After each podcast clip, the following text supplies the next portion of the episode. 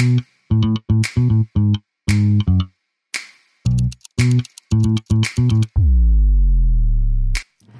und herzlich willkommen zu einer neuen Folge vom Body Love Podcast. Ich treffe mich hier jede Woche mit einer Frau, um mit ihr über ihre Beziehung zu ihrem Körper, ihrer Seele und sich selbst zu sprechen. Welche Mindfucks und Irrtümer sie bereits loslassen konnte und wie ihr aktueller Beziehungsstatus zu sich selbst eigentlich gerade so ist. Ich bin Judith McKay, Gründerin von Body Love Coaching und ich begleite Frauen darin, endlich Frieden zu schließen mit sich selbst. And you know what? Self-love is so sexy.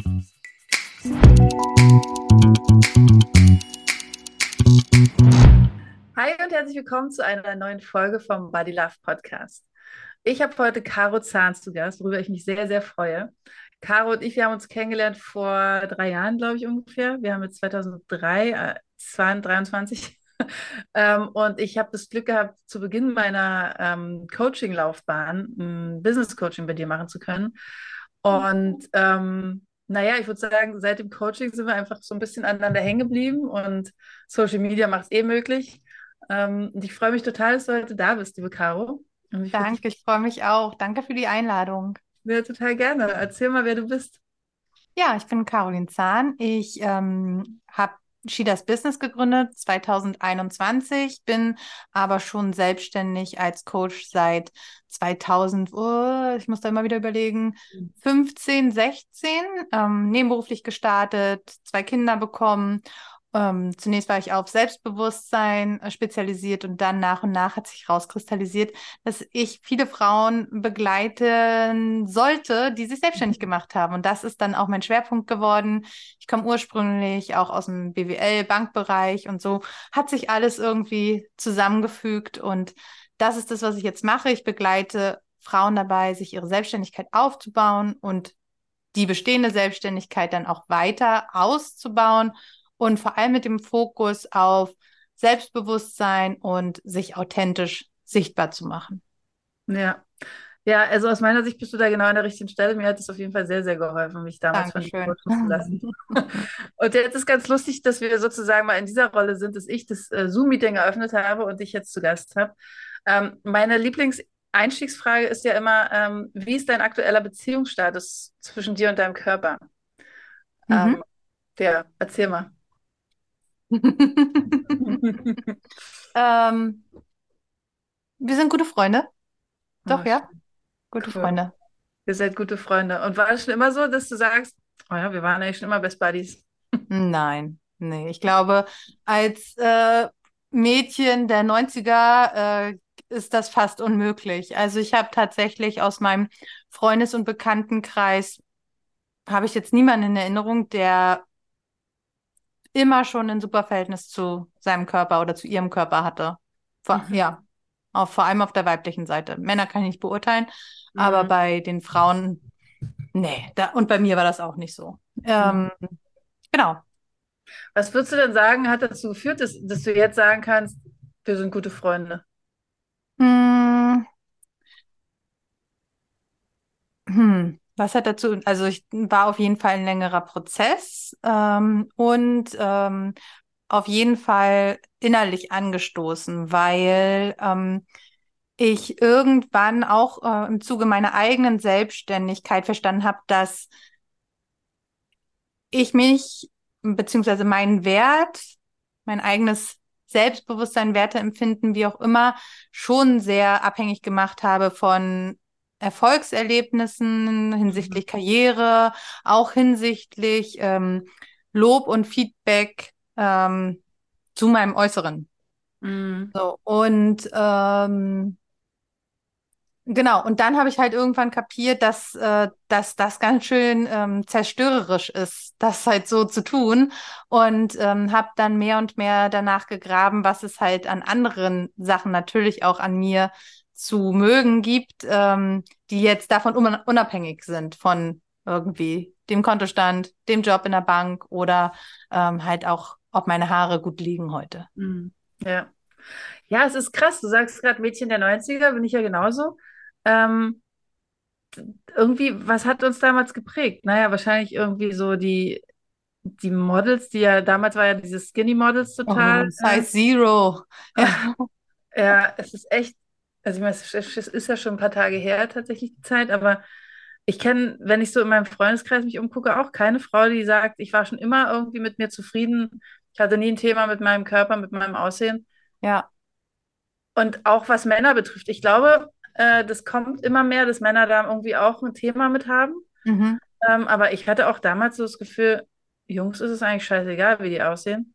Ja. Da geht es eher irgendwie um, äh, sind sie cool, sind sie stark, sind sie dies, sind sie das. Aber dass, dass Frauen echt so ein Riesenthema immer wieder mit ihrem Körper haben oder hatten, ist wirklich, ja, ich, ich meine, dafür mache ich ja auch meinen Job, dass das irgendwie besser wird. Aber ähm, ich finde selbst Frauen, weißt du, wenn ich dich jetzt kennenlernen würde, so von außen betrachtet, würde ich sagen, hä, super schöne Frau, groß, schlank, tolle Haare, tolle Augen, alles toll.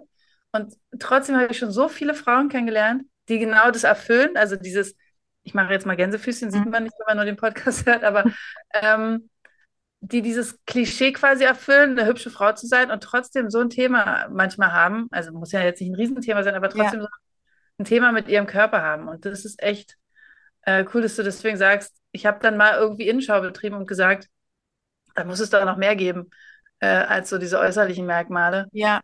Naja, weißt du, ich glaube, das war, also, dass es halt, was, was das begünstigt hat, war, dass ich innerlich das auch schon gespürt habe, dass es das gibt, mhm. ähm, es aber nicht richtig benennen konnte.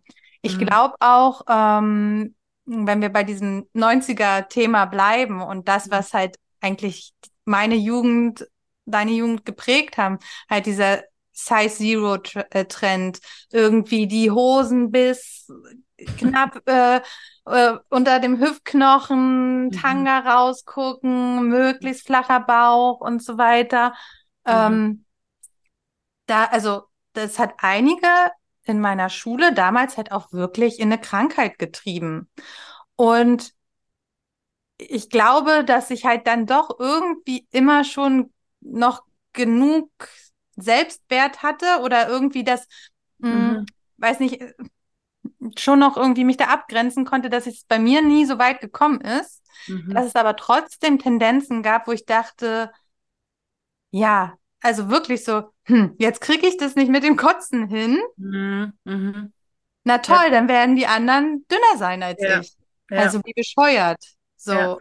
Ähm, und, und letztlich war ich dann froh, ne? Es ähm, gab, gab dann auch so natürliche Wachstumsschübe und so weiter. Das hat sich dann alles so ein bisschen aufgelöst. Ähm, aber um mich herum hatten doch viele damit einfach immer ein Thema. Mhm. Ja. Und es zieht sich ja tatsächlich dann auch bei manchen bis ins äh, Erwachsenenalter. Also ähm, ja. es, also vielleicht nicht unbedingt, dass sie wirklich noch eine Essstörung haben, aber dieses Bild von sich selbst, dieses Bild mhm. von sich selbst zu sagen, ich muss doch irgendwie einem Schönheitsideal entsprechen. Und wenn man dann so ein bisschen spiritueller an die Sache rangeht und sagt, naja, geh doch mal durch die Natur, da wird es wahrscheinlich keinen einzigen Baum geben, der zu seinem Nachbarbaum guckt und sagt, oh, seine, seine Äste wachsen aber schöner. Wir wissen es nicht. Wir, Wir wissen es nicht, nicht, das ist richtig, bestimmt. ich unterstelle es einfach mal. Aber es ist so, also mich beschäftigt es natürlich einfach durch meinen Job mhm. sehr und auch persönlich. Dieses, warum ist es so da wichtig, dass, dass wir in so eine Form passen? Und nur wenn wir in diese Form passen, dann sind wir irgendwie, dann können wir unseren Selbstwert daraus ziehen. Ja. Das, ähm, Du hast ja gesagt, du hast angefangen mit Coaching für Selbstbewusstsein. Habe ich das richtig mhm. erinnert? Ja, das war das erste, das erste große Thema, ne? Also Selbstbewusstsein, ja. um auch dann Klarheit hinsichtlich ähm, des Berufs vor allem zu finden. also es ging, äh, es ging da auch schon so ein bisschen in die Berufsfindungsrichtung. Ja, ja, ja, ja. Ja. Und hast du da auch gemerkt, dass, ähm, also klar, Selbstbewusstsein hängt ja bei ganz vielen irgendwie mit dem Äußeren zusammen. War das dann in den Coachings damals auch oft Thema? Oder mhm. ging es da wegen des Jobs gar nicht so viel drum? Mm, manchmal, aber kann ich mich ehrlich gesagt nicht so daran äh, erinnern. Was mir eher auffällt, ist, dass es sich halt auch immer viel optisch verändert hat, am, e, zu, äh, ne, wenn man den Anfang und das Ende des Coachings mhm. vergleicht. So mhm. allein, also erstens von der Wirkung, aber auch manchmal von dem, was wirklich dann auch die ähm, Frauen, vor allem mit denen ich ja gearbeitet habe, auch dann anders getragen haben. Schmuck, Kleidung, mhm. wie auch immer. Also das, ja. das konnte ich eher beobachten. Ja, ja, stimmt. Ich erinnere, wir haben ja gerade im Vorgespräch auch nochmal das Thema gehabt, so ein Style-Coaching. Ja. Tatsächlich ist es ja auch was, glaube ich, wenn man sich auf eine bestimmte Art und Weise kleidet und der Körper sich erstmal gar nicht verändert, ja, sondern nur das, wie ich mich kleide.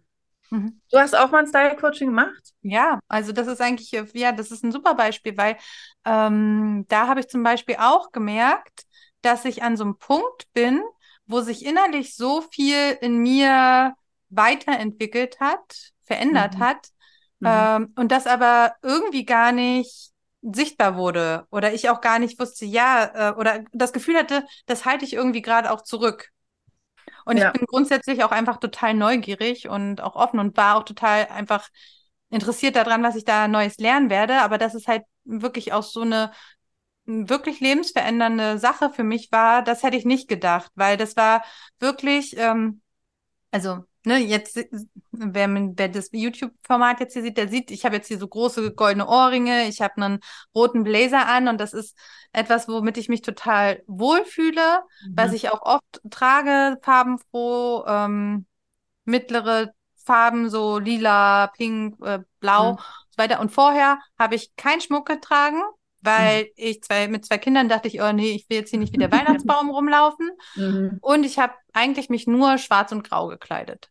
Mhm. So. Ja. Und das war, weil ich vor allem auch in meinem Job dachte, oh, dann wirke ich kompetent, dann wirke ich, werde ich ernst genommen und so weiter. Und erst als ich halt durch dieses Style-Coaching nochmal sozusagen für mich ganz doll begriffen habe, je echter ich mich zeige und je mehr das halt das Innere mit dem Äußeren auch matcht, desto ähm, ja, weiß ich nicht, glaubhafter, authentischer, wie auch immer, ähm, fühle ich mich und das strahle ich ja dann auch aus. Ja. Und das ja. war für mich echt so augenöffnend und ähm, da gab es aber auch interessante Erfahrungen, weil ähm, natürlich die Veränderung ja dann auch so doll sichtbar war für jetzt zum Beispiel meinen Bekanntenkreis mhm. und nicht alle das cool fanden. Ach, krass. Und das auch zu bunt oder weiß ich was, ne? Und da habe ich richtig gemerkt, wie mich das aufgeregt hat, weil ich gedacht, also weil ich, und das habe ich dann auch artikuliert, ich habe gesagt, ich habe mich jahrelang, zum Beispiel in der Bank und auch halt, ne, Stichwort Jugend, in irgendwie mhm. ein Ideal gepresst. Ja, diese ja. Schuhe oder jetzt ist gerade Haare lieber so tragen, jetzt müssen die Hosen so unten sein und so weiter. Und jetzt habe ich was, wo ich sage, das matcht wirklich und mhm. ihr fangt wieder an, mhm. irgendwie rum zu kritisieren. Kriti ja, kritisieren. Eure, ja. Euren Ratschlag mir zu geben, den ich nicht hören wollte. Ja. Ähm, und da habe ich gesagt, nö, ist mir jetzt Nein. egal, dann müsst ihr jetzt da durch. So. Okay. Ähm, Naja, das Ding ist ja oft, in solchen Momenten liegt es ja eigentlich bei dem anderen, dass der irgendein Thema damit hat. Also es ist mhm. wahrscheinlich irgendwie entweder sowas wie, hä, die traut sich aber was, was ich mich gar nicht trauen würde, unbewusst mhm. natürlich. Mhm. Oder ist es jetzt immer noch die Caro, die ich eigentlich kenne? Ähm, ja. Weil, äh, also ich weiß, ich habe mir irgendwann sehr, sehr stark abgenommen. Und dann kam meine Schwester zu mir und hat gesagt, irgendwie bist du, siehst du so anders aus, dass ich gar nicht mehr weiß, ob du wirklich die bist, die ich kenne. So. Mhm. Mhm. Und ähm, das ist eben irritierend, wenn man sein Äußeres stark ändert und durch Farben, also wenn du sagst, du hast vorher nur grau und schwarz getragen und jetzt, ich meine, ich kenne dich nur mit Farben und großen Ohrringen und habe dich vorher, also habe dich ja nie anders gesehen. Ja. Ähm, und das ist ja auch so ein, so ein Signature-Look von dir irgendwie. Also mhm. gerade dieser große Schmuck. Ähm, aber das macht natürlich was, wenn man vorher eher so ein bisschen versteckt war ja. äußerlich und dann auf einmal so sich zeigt, dann ja. ist es vielleicht auch, ich weiß nicht, ob man wirklich sagen kann, erschreckend oder bedrohlich, aber so ein merkwürdiges Gefühl. Es ist da immer noch die gleiche Person, die ich kenne. Wieso ja, ist die ja. so selbstbewusst? Warum traut die sich auf einmal Dinge? Ja. Ähm, ja, das macht ja auch was mit unseren Mitmenschen, wenn, wenn wir uns äußerlich so verändern das stimmt. Ich frage mich, ob es das wirklich war, sondern ähm, bei mir kam manchmal eher der Eindruck hoch, dass es darum geht, wenn ich mich jetzt mit dir zeige, was denken ja. denn die anderen? Ach ja, wenn du jetzt nicht mehr so cool berlinerisch äh, mhm. mhm. distanziert kommst, sondern so voll offen äh, auf den Trend, der gerade ist, nicht achtest. Und mhm. ich komme jetzt mit dir da irgendwo hin. Mhm. Ah, das ist auch interessant. Was denken dann die anderen? Und da geht es bei mir, also das habe ich so äh, oft in meiner Familie gehört, großmutterlicherseits. Was sollen ja. die anderen denken? Mhm. Ja. Da geht's. Äh, dieser Satz ist, mehr. ja. ja, das ist ja auch echt so ein Satz, der irgendwie, ich glaube, den kennen wahrscheinlich auch alle. Entweder wenn man ihn selbst manchmal denkt oder wenn man ihn eben tatsächlich von anderen gehört hat oder einer Familie gehört hat. Was sollen dann die anderen denken? Naja, was sollen sie denken? Ist mir doch scheißegal. Ich kann es ihnen ja sowieso nicht aufzwingen. Ja. Ja. Also ich kann ja niemand, ich kann dir auch nicht sagen, du musst jetzt das und das denken und ich kann es nicht mal meinen Kindern äh, sagen, was sie denken sollen. Aber es ist eben auch so ein Unsicherheitsgefühl. Wenn ich jetzt neben Caro laufe, die hier aussieht wie, wie so ein bunter, weiß nicht, äh, dann färbt es ja auf mich ab. Aber das ja. färbt vielleicht negativ auf mich ab. Es ist interessant, das so mal zu betrachten. Habe ich auch noch nie gemacht, ehrlich gesagt. Aber ähm, ja, es hat eine Wirkung offensichtlich auf die Mitmenschen. Egal ja. in welche Richtung. Hm, total spannend. Ja, und genau, also, und ähm, was ja eigentlich die positive Erkenntnis darin auch war an diesem Konflikt, ist, dass ich halt anders als ähm, jetzt vielleicht als Jugendliche ähm, das klar benennen konnte, dass ich jetzt halt das aber nicht mehr mitmache, sozusagen. Ja, ja. Ne, dass jetzt der, ähm, das Bewahren sozusagen des Friedens mir nicht so wichtig war, wie halt mich selbst auszudrücken. Ähm, das finde ich ein super Satz. Bewahren des Friedens ist mir nicht so wichtig, wie mich selbst auszudrücken. Das ist so wichtig. Ja. Also. Ja, total, ne? Aber ich meine, ähm, wenn ich jetzt auch so, also wir haben ja beide Kinder, ne? Und ähm, ich habe halt mit meiner Mutter auch nie wirklich darüber gesprochen. Also was das halt mit mir macht, wenn ich halt so Sachen höre. Äh, mhm. Zum Beispiel, jahrelang wurden mir eingeredet, ich habe einen zu kleinen Kopf. Oh Gott, Willst du wirklich einen Zopf tragen?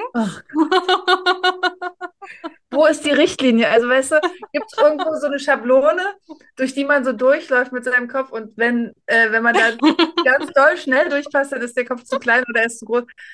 Ey, wie kann es denn sein, dass man einen zu großen Kopf hat oder einen zu kleinen Kopf oder ja. zu dies oder zu das? Es ist so krass. Es ja, aber weißt du, als pubertierender Teenager ja, konnte ich das nicht besprechen. Bin einfach Ach, an die Decke dann gegangen. Ja, natürlich. Ähm, Tag war gelaufen. Aber das wäre halt hilfreich gewesen, darüber zu sprechen. Ja, ähm. total, total. Ja, es ist so abgefahren, weil es, also ich führe ja echt viele Gespräche zu diesem Thema und immer noch gibt es Dinge, wo ich so denke, ach, siehst du, das, das habe ich von der Seite noch nie betrachtet, mhm. dass jemand einen zu kleinen Kopf haben könnte. Aber klar, es gibt ja auch Menschen, die der, der Meinung sind, sie haben einen zu großen Kopf. Also, und, und das Absurde ist ja dann oft, dass andere Menschen das eigentlich gar nicht sehen. Also, ja. so in der Regel läuft es ja, mir hat irgendwann mal jemand gesagt, ich glaube, es war mal eine Psychotherapeutin, mit der ich vor vielen Jahren mal zusammengearbeitet habe, die meinte, naja, Sie gehen jetzt davon aus, dass Sie einen Raum betreten und der Nabel des Raums sind oder der Nabel der Welt sind und alle Sie angucken und genau sowas denken, wie, wie Sie den jetzt unterstellen, nämlich, oh, Ihr Bauch ist zu groß, Ihre Oberschenkel sind zu dick und der Arsch ja. ist zu fett. Aber ganz ehrlich, die sind alle mit sich selbst beschäftigt und sie würden gar nicht auf die Idee kommen, was die alle denken und dass die wahrscheinlich überhaupt nicht über sie nachdenken, vielleicht einen kurzen Blick hinwerfen. Aber man kommt ja in der Regel gar nicht auf die Gedanken, die sich andere machen. Und in der Regel sind die Menschen ja bei sich und selten wirklich, die, also weil sie sich ja selbst viel kritisieren. Ja. Man hat ja gar nicht Zeit, ständig zu anderen zu gucken und zu äh, überlegen, ah, die hat jetzt einen zu großen Kopf, oh, der Hintern ist zu groß und weiß nicht, was alles. Ja, und vor allem halt auch, selbst wenn sie das denken würden, heißt es ja nicht, oh, die hat einen kleinen Kopf, mit der spreche ich lieber nicht. ja, genau. Die kann wahrscheinlich gar nicht sprechen, weil ja der Kopf so klein ist. und, und ich meine, auch selbst wenn sie es aussprechen würden und sagen würden, hm, du hast einen zu kleinen Kopf, mit dir spreche ich nicht. Es wird heute eine sehr lustige Folge, merke ich. Also spätestens dann kann man sagen, ach so, naja, mit dir wollte ich eh nicht sprechen. Ja. ähm, ja, es ist, es ist wirklich absurd. Ähm, apropos sprechen, ich versuche jetzt mal eine sehr gute Überleitung ja. zu machen. Ähm, du gehst ja genauso wie ich auch oft zu Netzwerkveranstaltungen. Mhm. Und wenn wir jetzt mal gucken aufs Körperliche, gibt es sowas, wo du merkst, okay, du hast jetzt mit ganz vielen Menschen zu tun und ähm, wahrscheinlich ist es ja meistens auch erfüllend, dann irgendwie gerade in so einer Selbstständigkeitsbubble mit, mit anderen zu, zu sprechen. Merkst du körperlich danach irgendeine Veränderung? Kannst du das irgendwie manchmal körperlich wahrnehmen? Ähm, ja, also grundsätzlich muss ich dazu sagen, dass es schon schwierig ist für mich, sowas im Körper generell zu orten oder zu benennen. Mhm. Ich merke das, glaube ich, sehr zeitverzögert, wenn was in meinem Körper passiert. Und Mhm. dann habe ich auch echt ein, ist auch echt eine Herausforderung, das wirklich zu greifen, was das jetzt ist. Nach Mhm. Netzwerkveranstaltungen generell fühle ich mich aber eigentlich immer äh, so aktiviert. Ich bin fit äh, oder wach und auch wacher als davor. Ich bin irgendwie so sehr inspiriert. Mein Kopf ist so leicht, so. Mhm. Und ähm, genau, mir geht's gut. Und du hattest ja kurz im Vorgespräch gesagt, hey Mensch, du kommst ja gerade von der Netzwerkveranstaltung, vielleicht können wir darüber sprechen. Und während du das gesagt hast, ist mir dann, oder in dieser Zeit von da Mhm. bis jetzt, ähm, ist mir bewusst geworden, ich hatte aber total Hunger danach. Also es war Mhm. ganz wichtig, dass ich jetzt auch noch mal zwischen ähm, unserem Gespräch und der Netzwerkveranstaltung, auf der ich gerade war, äh, dass ich noch mal was esse. Mhm. Ähm, Ja. Ja, also klar, wie halt so das nochmal auffüllen, den Energiespeicher. Mhm. Ja, genau, weil mir ist tatsächlich irgendwann mal so bewusst geworden, und das war mir auch lange nicht klar, ähm, dass, dass dieses mit sehr vielen Menschen zusammen sein ja auch irgendwie bedeutet, also glaubt man dran oder nicht, ist ja erstmal egal, aber es, jeder hat ja irgendwie so seine Energie, jeder Mensch. Und wenn du halt mit, mit ganz vielen Menschen in einem Raum bist, dann nimmst du halt, je nachdem, wie sensibel du bist, auch all diese Energien irgendwie mehr oder weniger stark wahr. Mhm. Und ähm, ich habe irgendwann mal gemerkt, dass ich oft auch so, so eine Müdigkeit habe. Auch wenn ich das meistens total schön finde. Aber das ist eben auch wirklich für mich eine körperliche Erschöpfung erstmal ist. So ein bisschen, Ja. also jetzt super stark, aber so ein, ähm, und so wie du es jetzt gerade mit dem Hunger auch beschreibst, so dieses Mhm. Gefühl von, boah, ich habe jetzt ganz viel irgendwie wahrgenommen, zugehört. Und da sind, also man hat ja ganz viele Sinneseindrücke, die man gar nicht so bewusst wahrnimmt, aber die der Körper dann eben doch irgendwie verarbeitet. Und Mhm. das finde ich echt äh, ganz spannend, auch da irgendwie wahrzunehmen, okay, wie fühlt sich das in meinem Körper eigentlich an? Ja. Also gerade wenn du auch sagst, du bist gar nicht so sehr immer verbunden mit den, mit den Körpersignalen, die dein Körper dir so gibt. Mhm. Ähm, aber ja, das finde ich auch echt spannend, da mal hinzugucken. Ähm, ist es denn so, dass du sagst, ja, ich bin zwar jetzt nicht so stark mit meinen Körpersignalen verbunden, aber grundsätzlich komme ich damit ganz gut klar, oder hast du das Gefühl, manchmal wäre es schon ganz cool, da irgendwie mehr zu spüren, was dir dein Körper eigentlich sagt? Mm, Ja, das wäre schon ganz gut. Würde ich nicht Nein sagen. Ähm, ja, aber das ist tatsächlich so ein Feld. Ich bin da halt auch ein bisschen faul, das zu trainieren, weil Mhm. es ja sozusagen, es gibt da ja nicht den, den krassen Leidensdruck. Also Ja. ich merke zum Beispiel, wenn sich mein Gewicht so verändert, dass ich mich in meiner Kleidung nicht mehr so wohl fühle, ne? Also Mhm. wenn es irgendwie zu eng wird und so weiter, auch da ein bisschen verzögert, aber dann gibt es halt den Punkt, wo ich sage, okay, jetzt verändere ich wieder was daran, damit das halt wieder so ist, dass ich mich äh, in meiner Kleidung gut bewegen kann. Mhm. Ähm, Hungersignale, ähm, ja, ist interessant. Ich weiß, ähm, hm. spüre ich, glaube ich, gar nicht so, weil ich eigentlich einfach regelmäßig esse. Mhm. Ähm, Weil du so einen heißt, Rhythmus da drin hast. ja, ich fordere mich da gar nicht so heraus, das mal ähm, auszutesten, wäre auch mal interessant. Aber was ich, was ich schon merke, ist, dass ich halt oft über das mein Sättigungsgefühl zum Beispiel esse, auch aus Gewohnheit. Oder weil Mhm. mir das so lecker schmeckt und mir denke, ich will eigentlich nicht, dass das aufhört. Ich will nicht nur satt sein. Ja, das ist bei ganz, ganz, ganz vielen Menschen. Also ich kenne das auch und ich kenne aber wirklich mittlerweile so viele Menschen, die das sagen, dass sie dann schon manchmal fast traurig sind, dass sie jetzt schon satt sind, weil es halt einfach gerade so lecker ist. Ja. Weil es irgendwie, äh, man weiß ja nicht, was wieder genau so Essen ist. Also das ist echt ziemlich weit verbreitet und ich finde das ein interessantes Phänomen, weil klar, wenn man jetzt von der Intuit äh, oder vom intuitiven Essen her guckt, dann kann man sagen, naja, liegt es vielleicht daran, dass du zu se- selten nur irgendwie was bestimmt, also so eine bestimmte leckeren Sachen isst oder ähm, was steht da noch für ein Bedürfnis dahinter, Mhm. was du dir damit erfüllst und so. Also es ist eigentlich ganz interessant, da mal reinzugucken. Aber was ich vor allen Dingen äh, spannend finde, ist, dass du sagst, Ja, ich komme eigentlich gar nicht in so ein Hunger, äh, dolles, starkes Hungergefühl, weil ich ja sehr regelmäßig esse. Aber vorhin nach dem Meeting hast du schon gemerkt, dass du da auf einmal doch starken Hunger hattest, ne? Ja, ähm, und es war aber auch eine Kopfentscheidung, weil ich dachte, Mhm. okay, also ich spüre es jetzt langsam, wenn ich jetzt Ja. aber mit ihr, mit dir spreche, dann Ja, werde ich ja nach ja. richtig Hunger haben. Ja. Und dann werde ich halt äh, viel unkontrollierter Mhm. wahrscheinlich essen. Ja. Und so konnte ich es halt auch, konnte ich genau das mir machen, was ich mir vorher überlegt hatte, was ich heute essen werde. Was weg Ja. muss aus dem Kühlschrank, bla bla bla bla. Ja, genau. Aber, aber also ich finde es eigentlich ganz cool zu sagen, du, du hast da einfach auch so einen Rhythmus drin. Hast du den durch die Kinder bekommen oder war das tatsächlich schon immer was, was du irgendwie in dir hattest? Nee, das hatte ich, glaube ich, schon immer.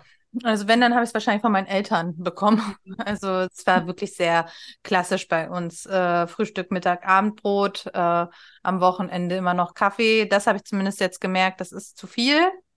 Ähm, also immer, wenn ich von meinen Eltern komme, fühle ich mich total ge gekugelt. Mhm. Und da habe ich auch jetzt ähm, gelernt, weniger zu essen. Also dann halt, Mhm. ne, nicht jede Mahlzeit so zu essen, als wäre es halt die letzte.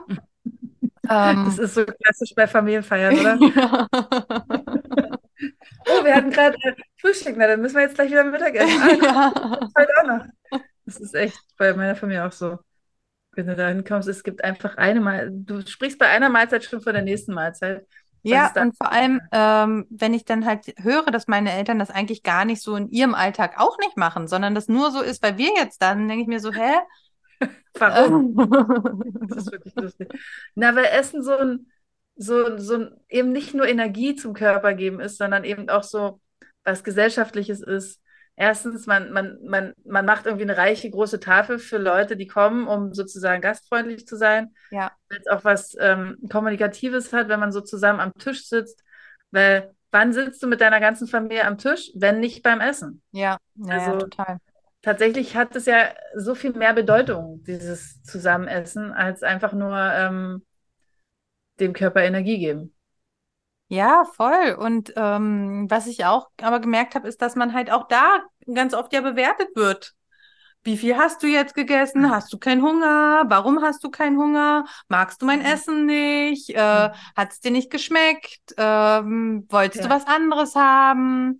Wie du isst schon wieder? ja, oh, du du hast heute aber Hunger? Hunger. Ja, Ähm, ja. Ja, und das habe ich auch gemerkt, das ist so ein typisches Oma-Ding, ähm, was ich auch, und oder Uroma, äh, was ich auf jeden Fall nicht bei meinen Kindern hören will, ist halt dieses, oh, da hast du aber gut gegessen. Da bin ich Mhm. rigoros, sag ich sofort, du meinst sicher, das ist toll, dass er das gut eingeschätzt hat, wie viel er gegessen hat, wie sein, wie groß sein Hunger war und so. Ja, ja, ja. Meine. Ja. Ja, das wäre jetzt auch die Frage gewesen, ob du das tatsächlich auch an, also ob du da eine Konsequenz draus gezogen hast, wenn es um deine Kinder geht, Ja. ähm, das Essen zu bewerten oder zu beurteilen. Ja, total. Also ähm, unsere Kinder müssen auch nicht aufessen. Mhm. Ähm, Ja. es ist auch okay, wenn sie was anderes essen wollen, dann. Ja, ja, ich glaube auch, dass es so wichtig ist. Also mich hat es auch immer gestresst, wenn ich irgendwie im Büro war und irgendwie essen gehen wollte und dann hieß es, wie du willst schon, bist schon wieder hungrig oder Ja. was hast du denn heute dabei? Also Mhm. dieses, äh, so wie Menschen halt das Äußere bewerten, wird tatsächlich auch das Essverhalten so oft äh, bewertet, ungefragt. Also ich gehe ja nicht Ja. hin und sage, hey Kollegin, wie findest du eigentlich, dass ich jetzt schon wieder essen möchte? Also, Entschuldigung, ich äh, wollte mal von euch allen kurz die Meinung abholen. Ja, Wenn wir ganz kurz darüber sprechen, dann könnt ihr auch gleich weiterarbeiten. Ja, tatsächlich. Ähm, und was ich gerne zum Schluss noch aufgreifen würde, du hast eben gesagt, naja, ich merke ja an meiner Kleidung, wenn sie ein bisschen enger wird, Mhm. dann mag ich es einfach nicht, weil dann kann ich mich nicht mehr so gut darin bewegen. Mhm. Ähm, und das würde ich gerne deswegen hervorheben, weil ich das schön finde, dass du einfach sagst, ja, du stehst nicht jeden Tag auf der Waage und, und, und kontrollierst es, sondern sagst halt, ich merke es ja sowieso und dann kann ich ja einfach was verändern Mhm. und dann ist auch wieder gut so. Ja, wobei das würde ich jetzt, da muss ich leider den Wind aus den Segeln nehmen. Das muss ich äh, relativieren, weil es gibt bei uns, äh, also bei meinem Partner und mir, tatsächlich seit Corona Mhm. ähm, den, den Way Day. Also dienstags immer Ah, ja. Ja. Way Day, Way Day. Ähm, er hat, es, ähm, er hat es eingeführt und ich hab, wollte ihn unterstützen, habe da mitgemacht und jetzt ist es tatsächlich dienstags immer. Und auch da, ne, all das, was ich vorhin gesagt habe, was sich so verzögert, ähm, das ist auch da so. Also ich, ich sehe das dann, oh ja, es geht hoch, aber es ist noch nicht der Punkt erreicht, wo ich mich unwohl fühle. Mhm. Und dann gibt es irgendwann diesen Punkt, wo ich merke, ah ja, okay, ich sehe es auf der einen Seite, es ist hochgegangen und jetzt merke ich auch, mhm. ich fühle mich damit auch nicht so wohl. Und dann ändere ich ja. was. Und passiert es dann aber, und du musst gucken, ob dir das jetzt zu so persönlich ist, aber passiert es da, dass du dann auch anfängst, auf dich selbst wütend zu sein und irgendwie gegen dich zu sein? Oder sagst du halt, naja gut, dann ändere ich jetzt einfach wieder was? Nö, nö, wütend bin ich nicht. Mhm. Okay. Nee, ich denke eher so, ähm, na, nee, ist auch nicht frustrierend und so. Wobei manchmal denke ich jetzt, also ob ich jetzt halt vielleicht in so anfängliche Wechseljahrs-Sachen komme. Ich denke, dafür bist du noch zu jung. Aber ja, aber ich habe mich belesen äh, und meine Mutter ja, meinte, dass es bei ihr sehr viel losging. Ähm, ja. Na, weil halt zum Beispiel ich so Wochen hatte, da habe ich mich wirklich sehr gesund ernährt und hatte halt auch das Ziel, dass es wieder alles ein bisschen lockerer sitzt. Und es hat sich nichts getan. Gar nichts. Und dann dachte ich so. Mhm. Ja. Und ich habe so ein paar andere Symptome, dass ich halt, naja, das wird sich alles noch zeigen, äh, inwiefern ich da auf der richtigen Fährte bin. Aber nee, ich bin nicht, ich, ich denke mir eher so, naja, was muss ich denn halt machen, dass es halt äh, so funktioniert und es ist vor allem, also ich bin ja nicht daran interessiert, mich dann zu geißeln. Das mache ich jetzt auch nicht. So, ja. äh, diese Zeiten sind auch vorbei, wo ich das alles so haargenau getrackt habe und weiß ich was. Zwischenzeitlich dachte ich auch mal, ja, vielleicht bin ich einfach so ein Typ, die das irgendwie braucht, äh, das auch zu tracken, mhm. weil ich auf der anderen Seite so eine krasse Genießerin bin. Ne? Also halt dieses mit dem, ähm, also wenn ich könnte, würde ich morgens drei Kugeln Eis, mittags drei Kugeln Eis und abends essen. So. Ähm, aber ich weiß, dass es halt gesundheitlich jetzt nicht das Beste wäre. Ja, ja. Ähm, Genau, also und da, ich habe das Gefühl, dass ich da sehr starke Gegenpole habe. Also auf der einen Seite das, was mich sehr in Richtung Genuss und vielleicht auch Exzess dann äh, mhm. zieht und dann halt das Logische, wo ich halt genau weiß, also was mhm. gesund ist. Ja. So. Ja, da so ein Gleichgewicht zu haben, zu sagen, naja, also ist Essen wahrscheinlich dann einfach oft eine Kopfentscheidung. Also wie du es ja vorhin auch schon so ein ja. bisschen sagst. Ja. Ja. Ja, ich habe schon immer die, äh, die Menschen bewundert, die so im Café oder im, äh, in, der, äh, in der Gaststätte waren und ähm, so, mm, worauf habe ich jetzt heute? Mm, mm. Mhm. Bei mir gibt es zwei, drei Sachen. Ich weiß ganz genau, was mir richtig gut schmeckt und meistens wähle ich eins davon. Ja, ja also tatsächlich glaube ich, gibt es die Menschen, ähm, also gerade wenn wir nochmal aufs intuitive Essen zurückkommen, gibt es ja Menschen, die einfach fast immer aus ihrer Intuition heraus essen. Mhm. Aber der größte Teil der Menschen, glaube ich, ist also gerade, ja, hier zumindest in, in, in unseren westlichen Ländern ähm, so verkopft und sagt, na okay, ich weiß, was mir gut tut. Ähm, ich weiß vor allem auch, was mir schmeckt. Und ich, ich gucke halt, dass ich ab und zu mal mir was gönne. Das ist ja auch so ein typischer Satz im mhm. Zusammenhang mit Essen. Jetzt gönne ich mir mal was, gerade wenn dann so Urlaub ist. Ähm, aber grundsätzlich ist natürlich eigentlich, so wenn es ums intuitive Essen geht, das Ziel zu sagen, ich muss mir nicht was gönnen, weil ich esse immer das, was mir gerade, ja. worauf ich Bock habe. Ja. Aber das so hinzukriegen und wirklich da so, das so, so ein feines Gespür für zu haben, dafür muss man sich wirklich, wirklich sehr, sehr gut kennen. Und das ist echt mhm. ein Weg. Also ich ähm, bin da auch noch nicht immer angekommen. Es gibt Momente, wo ich so das Gefühl habe, ja, super, aber ist auch nicht so einfach. Mm, mich würde interessieren, das, was du beschreibst von dem äh, mit dem intuitiven Essen und äh, die Menschen, vielleicht auch in anderen Kulturen, die das ganz natürlich mhm. machen. Also, ob die das halt, naja, wahrscheinlich beschreiben sie genau das dann auch als entspannt. Weil bei, für mich klingt es auch oft total nach einem anstrengenden Prozess. Dass ich erstmal mhm. gucken muss, was ist denn das? Dann mhm. habe ich es vielleicht nicht da. Was mache ja, ich denn genau. da? Ja. Und so. Äh. naja, also ich äh, habe jetzt eine Person im Kopf, bei der ich weiß, sie hat halt einfach nur Sachen da, die sie sowieso mag. Mhm. Und sie sagt eben auch, sie liebt es, ihrem Körper so das zu geben, was ihm gut tut. Deswegen kommt da gar nicht in Frage, dass irgendwelche Sachen da sind, die ihm auch, auch quasi nicht gesund sind. Mhm. Aber meine Erfahrung, also mit mir selbst und auch mit den Menschen, mit denen ich zusammenarbeite, ist, ähm, es ist tatsächlich ein Prozess, erstmal überhaupt zu wissen, was tut mir gut. Also dieses, ja. die eine Seite ist ja, ich liebe Eis, Eis schmeckt mir, dann sagt der Kopf, naja, aber Eis ist nicht so gut. Mhm. Ähm, das heißt, da entscheidet man halt einfach, okay, einmal die Woche vielleicht ein Eis zu essen und so. Aber es gibt ja auch andere Lebensmittel, weiß nicht, Milch oder Brot mhm. oder irgendwie Sachen, die jetzt nicht grundsätzlich auf der sind nicht gesund Liste stehen, aber die vielleicht bestimmte Menschen einfach nicht vertragen können. Also ja. äh, das ist ja super individuell. Und da überhaupt erstmal anzufangen, was sind denn Sachen, die mir gut tun, die mir schmecken, die mir nicht gut tun, die mir aber schmecken, die mir nicht schmecken, aber gut tun würden. Also da gibt es ja mhm. ne, da, so Abstufungen. Und da genau es zu Hause zu haben, aber eben auch nicht einen zu großen Prozess draus zu machen. Also das finde ich auch mhm. immer wieder schwierig zu sagen, es dauert halt auch ewig, äh, mir das und das zuzubereiten. Ich muss jetzt aber essen, weil die Kinder nachher kommen oder ja. aus welchen Gründen auch immer ich das jetzt schnell brauche. Ähm, das heißt, dann muss man auch Essen planen. Will ich Essen planen oder finde ich es einfach toll, irgendwie spontan essen zu können? Also, das ist, ist ein riesengroßes Thema und das ist echt individuell. Ähm, so wahrscheinlich wie auch mit Styling und anderen, anderen Sachen, ähm, da für sich den richtigen Weg zu finden, zu sagen, ich fühle mich wohl in meinem Körper, ich fühle mich wohl mit dem, wie ich mich ernähre und es tut mir gut, wie ich es mache. Und ja. mache mich da nicht abhängig von irgendwas Äußerem. Aber ich finde, was jetzt halt auch total deutlich wird von dem, wie du das beschreibst, wenn ich ja einmal diesen Prozess gegangen bin, mhm. dann zehre ich ja sehr lange davon. Ja, absolut.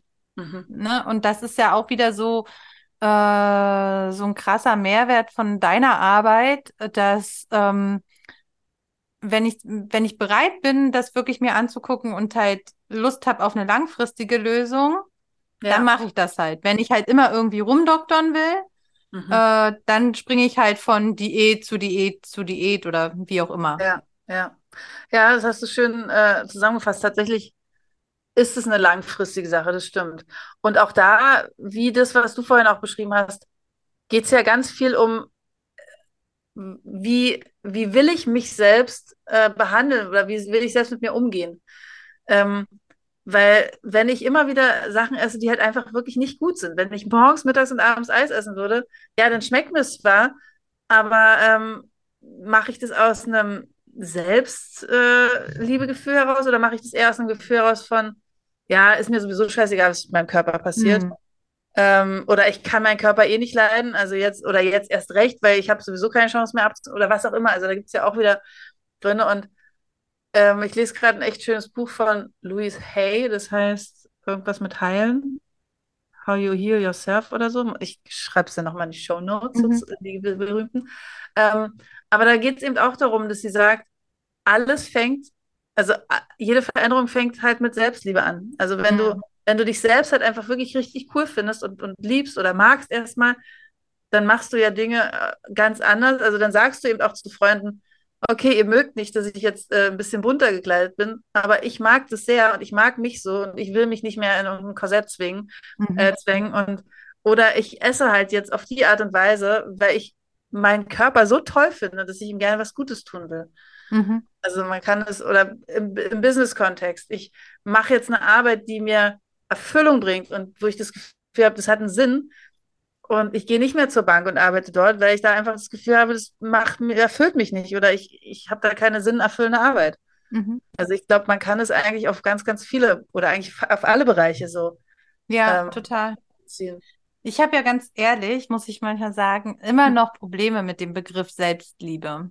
Ja, ja. Ähm, der ist mir immer ein bisschen zu hoch.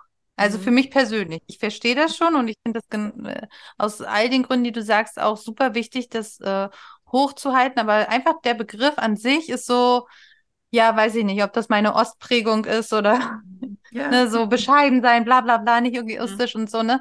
Aber ähm, was für mich die Brücke ist, äh, und vielleicht ist das auch für einige deiner Hörerinnen äh, eine gute Brücke ist, ähm, für mich funktioniert das viel besser, wenn ich sage, mich selbst ernst nehmen. Mhm. Ja. Also halt das, was mir wichtig ist oder was ich eigentlich erreichen will und so weiter, das jetzt wirklich ernst zu nehmen und entsprechend dann halt die Konsequenzen zu ziehen und das zu tun, was halt genau dem dann entspricht. Ja. Ähm, ja.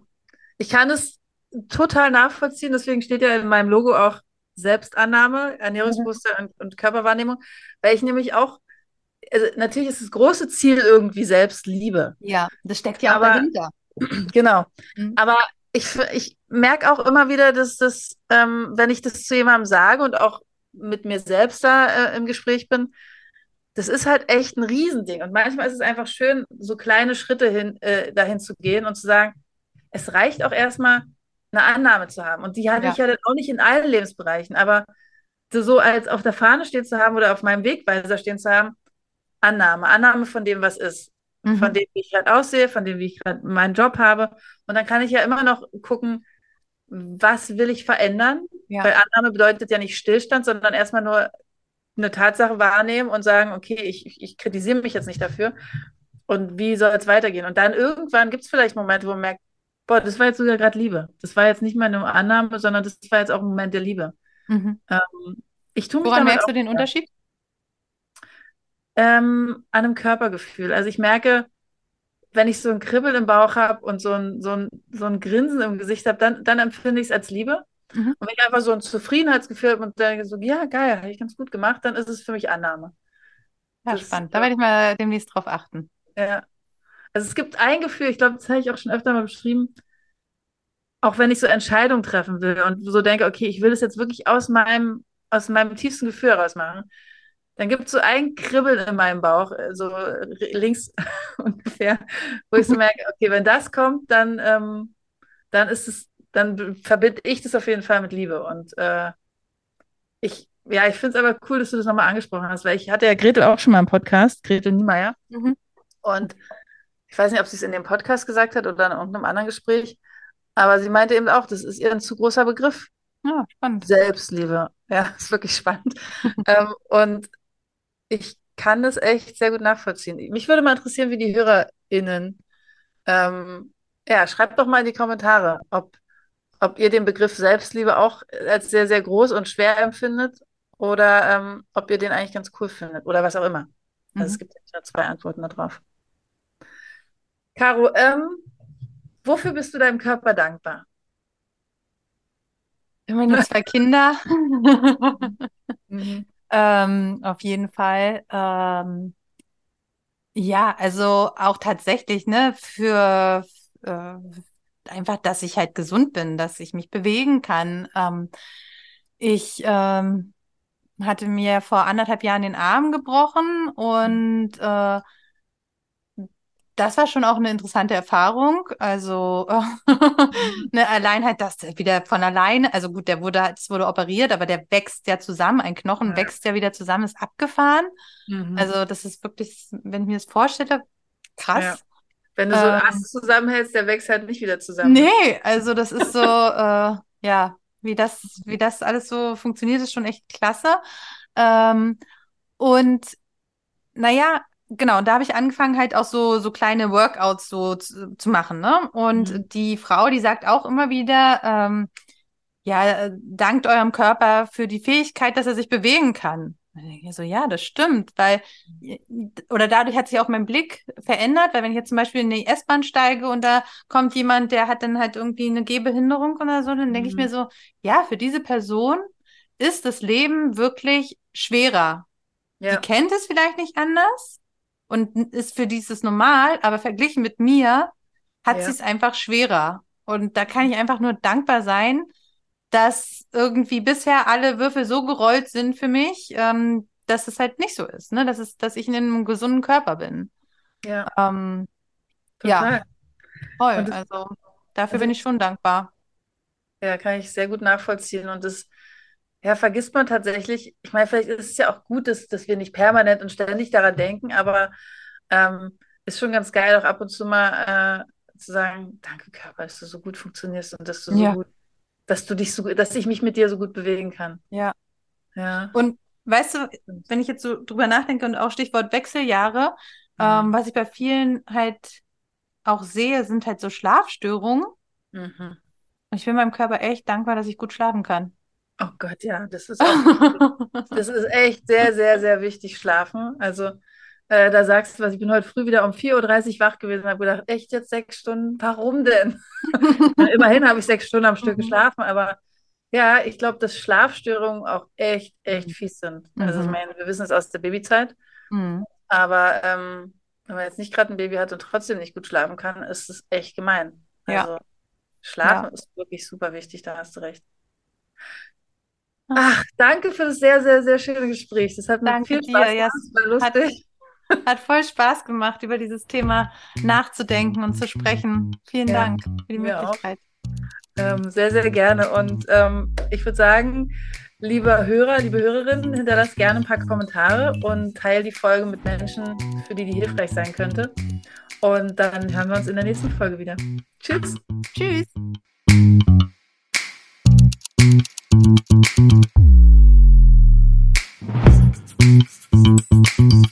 you.